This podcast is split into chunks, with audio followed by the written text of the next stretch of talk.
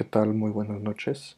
Mi nombre es Manuel Guillermo López González. Soy estudiante de la Universidad de Guadalajara, del Centro Universitario de Tonalá. Y en esta ocasión busco compartirles diferentes temas relacionados al derecho internacional, específicamente al privado. Pero para comenzar necesitaremos conceptualizar lo que es el derecho internacional privado y el público siendo el primero el conjunto de normas jurídicas que estudia y regula la nacionalidad, el conflicto de leyes y condición de extranjeros, así como tratados internacionales, normas internas de los estados en materia civil, convenios, acuerdos y el papel de los organismos internacionales en el derecho de gentes o de personas. Y por otro lado, el derecho internacional público es el ordenamiento jurídico que regula el comportamiento de los estados y otros sujetos internacionales en sus competencias propias y regulaciones mutuas, sobre la base de ciertos valores comunes para realizar la paz y cooperaciones internacionales, mediante normas nacidas de fuentes internacionales específicas, o más brevemente es el ordenamiento de la comunidad internacional. Para que quede más claro la diferencia que emana de estos dos derechos, siendo el público y el privado de los que hablamos, es subjetiva, siendo el sujeto la principal diferencia. Dando un ejemplo claro y preciso, en el derecho internacional público, los conflictos que se llevan a cabo son entre estados. Eh, puede ser cuando algún estado interfiere en la zona geográfica del otro, quiere cruzar una frontera, conflictos con con ellos mismos más que nada, o sea, no sin, sin que intermedien por un particular, a diferencia del derecho internacional privado que es entre particulares. Es tomar un, ejemplo muy claro cuando una empresa celebra contratos de arrendamiento en otro estado con otro particular, con se podría decir el arrendador. Y estos llevan a cabo conflictos eh, entre ellos mismos, siendo el derecho internacional privado el que los regula. Y más adelante nos adentraremos a estos temas, siendo el derecho internacional privado el que nos interesa. Espero que haya quedado claro esta introducción de lo que es la rama del derecho internacional y entraremos en materia. A mi parecer, el derecho internacional privado es uno de los más importantes que puede haber en la época actual considerando que la globalización ha llegado a su auge en los últimos años gracias a las nuevas tecnologías, siendo estas un punto de partida para la reunión de todo el mundo, así como al igual de todas las negociaciones, siendo que ya existen páginas donde se puede importar cosas desde China, al igual que hacer cualquier tipo de transacción por Internet siendo contratar un servicio, comprar un inmueble, un mueble, cualquier tipo de cosas que antes no se hubieran imaginado. Considero que este derecho internacional privado o en general el derecho internacional tendría que ser el más actualizado en materia global, puesto que la tecnología está alcanzando a los mismos gobiernos y tendrían que tener una legislación aplicable en materia de derecho internacional, como ya lo hay ahora con varios convenios y tratados internacionales que celebran los mismos estados, pero teniendo o forzando, yo diría, que los estados lo suscriban y que así se llegara a todo el mundo en general, siendo que tenemos que visualizarnos como todos como personas. No podemos ser nadie más que nadie, ni nadie menos que nadie, así como lo establecen los derechos humanos. Y bueno, uno de los primeros temas que quisiera abordar es sobre la nacionalidad y la ciudadanía. Y para empezar, quisiera darles los conceptos para que estén informados de lo que es la nacionalidad. Y esta es la condición que reconoce una persona la pertenencia a un Estado o nación lo que conlleva una serie de derechos y deberes políticos sociales. Considero esto de demasiada importancia, teniendo que todas las personas tienen una nacionalidad propia, siendo que en la actualidad Hay personas que todavía no cuentan con una o que se deshacen de una, se podrá decir, para adquirir otra. Pero lo importante y relevante es pertenecer a un estado, siendo que el humano necesita tener un sentido de pertenencia y este nos lo otorga el estado con nuestros valores, con nuestros derechos, con nuestra misma historia, considero indispensable. Y bueno, el otro concepto que es la ciudadanía, es la condición que reconoce a una persona una serie de derechos políticos y sociales que le permite intervenir en la política de un país determinado. Van de la mano, esencialmente, sin una nacionalidad no se puede tener ciudadanía, siendo la ciudadanía algo más complicado en lo que ésta nos permite acceder a otro tipo de derechos, como lo es postularnos para un cargo político, simplemente nuestro derecho al voto, que es parte de nuestros derechos humanos. Bueno, quiero explicarles los dos diferentes tipos de nacionalidad y cómo obtenerla más que nada. Para esto necesito decirles que el ius soli es, se podría decir, el concepto o la palabra que nos dice es de dónde nacimos, de en qué territorio nacimos, en qué estado, eh, incluso en una aeronave que se dirigía a este estado, en un barco, todo eso. Y el ius sanguini, la sangre, o sea, nuestro, nuestro derecho, se podría decir, sucesorio, nuestros padres, nuestros padres adoptivos, abuelos, todo eso, de dónde vienen ellos mismos. Considerando que gracias a esto, esto nos permite obtener nuestra nacionalidad, por consecuente después nuestra ciudadanía. Y bueno, resulta un tema muy interesante para los temas que estamos desarrollando. Para ser parte de un estado, en este caso el estado mexicano, hay diferentes maneras, es por nacimiento o por naturalización, siendo que hay diferentes maneras para obtener la naturalización de un mexicano. se pueden dividir en tres mm, vertientes.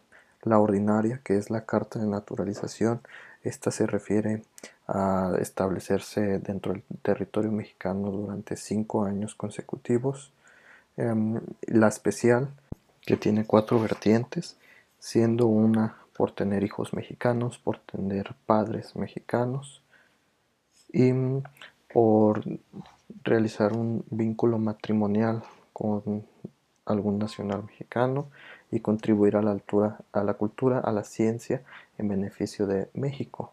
Y bueno, en el caso específico de tener un vínculo matrimonial, este tiene que la persona del extranjero tiene que vivir dos años antes de, este mismo vínculo para naturalizarse.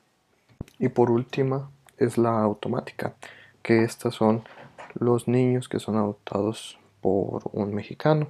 Se refiere al parentesco más que nada. Y esta es un año em, anterior al que tenga que vivir un año antes en México para poder realizarse.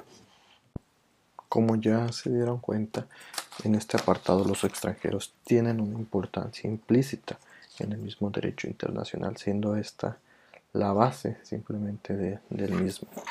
Y bueno, para esto quiero explicar que los diferentes tipos de naturalización es la mayoría de veces para los extranjeros teniendo estos una importancia indispensable en, en nuestro país o en cualquier país en general diría yo trayendo la diversidad de culturas, trayendo la diversidad de maneras de vivir, de convivir incluso y de aprender mutuamente de los demás, siendo algo indispensable para los humanos la convivencia. Tenemos, tenemos las tendencias a ser un ser sociable, a ser un ser amigable, a un ser veneroso, bueno más que nada. Y hay diferentes factores por los cuales los extranjeros buscan la naturalización en nuestro país, siendo que estos deben de sentir que, que es su territorio, que es su raza, el idioma incluso, que se adaptaron y que les gusta más que nada, que les gusta nuestra historia, nuestras costumbres, nuestra religión, nuestro orden jurídico, aunque no lo parezca. Muchos extranjeros que vienen de Estados Unidos, por ejemplo, buscan una plenitud, nuestra calidez como mexicanos y así puede pasar en cualquier parte del mundo. Simplemente que a una persona le gusta estar en una parte diferente del mundo no puede este privar no se le puede este privar de los derechos. Y nuestra condición de la patria o sea la misma patria la misma historia lo que genera lo, lo que sienten los mismos las mismas personas nacionales al ser de o compartir el estado la como ya se había mencionado la la importancia que es tener una nacionalidad, sentirse parte de, un estado, de algo que te, te, acuñe, te abrace, siendo que la creación del estado es un contrato social, un contrato que se vino haciendo gracias a que las personas se pusieron de acuerdo y así generaron un gobierno el cual si se privaran de ciertos derechos como es la libertad absoluta y varios derechos que caben en nuestros temas, pero a cambio de tener seguridad, de tener un buen ambiente sano, de convivir, de cosas más preponderadas para la comunidad más que, que el beneficio de un solo individuo. Los extranjeros tienen una condición jurídica diferente a los nacionales estos tienen derechos, obligaciones que pueden hacer valer frente al Estado en su condición jurídica como persona. Estas se pueden encontrar en dos principios, en dos condiciones frente a la ley. Primero como individuos sin capacidad de ejercicio de sus derechos, tal como lo son los menores y los sujetos a estados de interdicción. Y la segunda condición es la de los mayores de edad, lo cual se obtiene cuando la persona cumple 18 años de edad y se obtiene por tanto la plenitud en el ejercicio de sus derechos. Y como ya se había mencionado antes, tratándose de las nacionales, se, también se les atribuye la ciudadanía. En esta primera afirmación encontramos el primer elemento de la condición jurídica de los extranjeros, ya que aun, aun cuando tengan y se les reconozca la mayoría de edad, no se les reconoce la ciudadanía por su condición de la nacionalidad no mexicana. Lo anterior en el entendido de que es extranjero aquel que no goza de la ciudadanía mexicana. Sin embargo, todo individuo dentro del territorio nacional goza de la totalidad de las garantías y derechos humanos que nuestro sistema jurídico consagra. Dentro de la Constitución mexicana, de los primeros 28 artículos, se podría decir que es nuestra parte que que contiene los, todos los derechos humanos de los que somos parte cualquier persona que entre o viva en el Estado mexicano. Además quiero añadir que la nacionalidad no solamente puede privarse a una sola, como es la mexicana. No, en nuestro caso puede haber personas que tengan doble nacionalidad o multinacionalidad, incluso porque nuestra constitución no priva de, de la nacionalidad al momento de adquirir otra, o sea, da oportunidad a que las personas puedan tener varias. Y esto me llama mucho la atención, puesto que por ningún motivo se discrimina a un extranjero. Es más, se les mm, recibe con muchísima alegría y facilidad, siendo que estos tienen una importancia fundamental en nuestra era, como lo es el siglo XXI. ya hemos pasado por demasiadas cosas en cuestión mundial de varias guerras mundiales y considero que es la época en la que debemos estar más unidos y no solo como parte de un estado sino como una sociedad mundial en la que todos nos apoyemos. A lo largo de la historia y simplemente en estos tiempos se ha visto demasiada pobreza en partes consideradas puntos claves en las que las grandes potencias mundiales como lo es Estados Unidos, Rusia, China podrían ayudar. Y esto es buenísimo para, para las mismas personas porque al fin y al cabo todos somos personas. Considero que los extranjeros, al, igual que, que cuando entran por medio de refugiados, de que hay guerras en diferentes países, debemos de concientizar a la misma población de parte de un Estado para que los reciba y los acoja como tal, como seres humanos que somos, como personas y como parte de un todo, de un mundo. En este tema me ha, parecido, me ha parecido uno de los mayores importantes porque se relaciona con el humano, siendo este pues nuestro estudio al final y al cabo. Si no hubiéramos sido humanos no tuviéramos un estudio no tendría sentido del que estamos hablando. Pero me parece muy importante esta materia que es el derecho internacional puesto que es el futuro. Yo lo veo como un futuro lo veo como parte en, un futuro no muy lejano que todos seamos parte de, de, un todo y todos nos apoyemos para llegar a progresar, así como se ha visto en las películas que, que todos nos unimos, o sea, sí puede ser una gran utopía a la manera de la que estoy diciendo, pero todos nos unimos para llegar a fines mejores. ¿Cuáles pueden ser esos fines?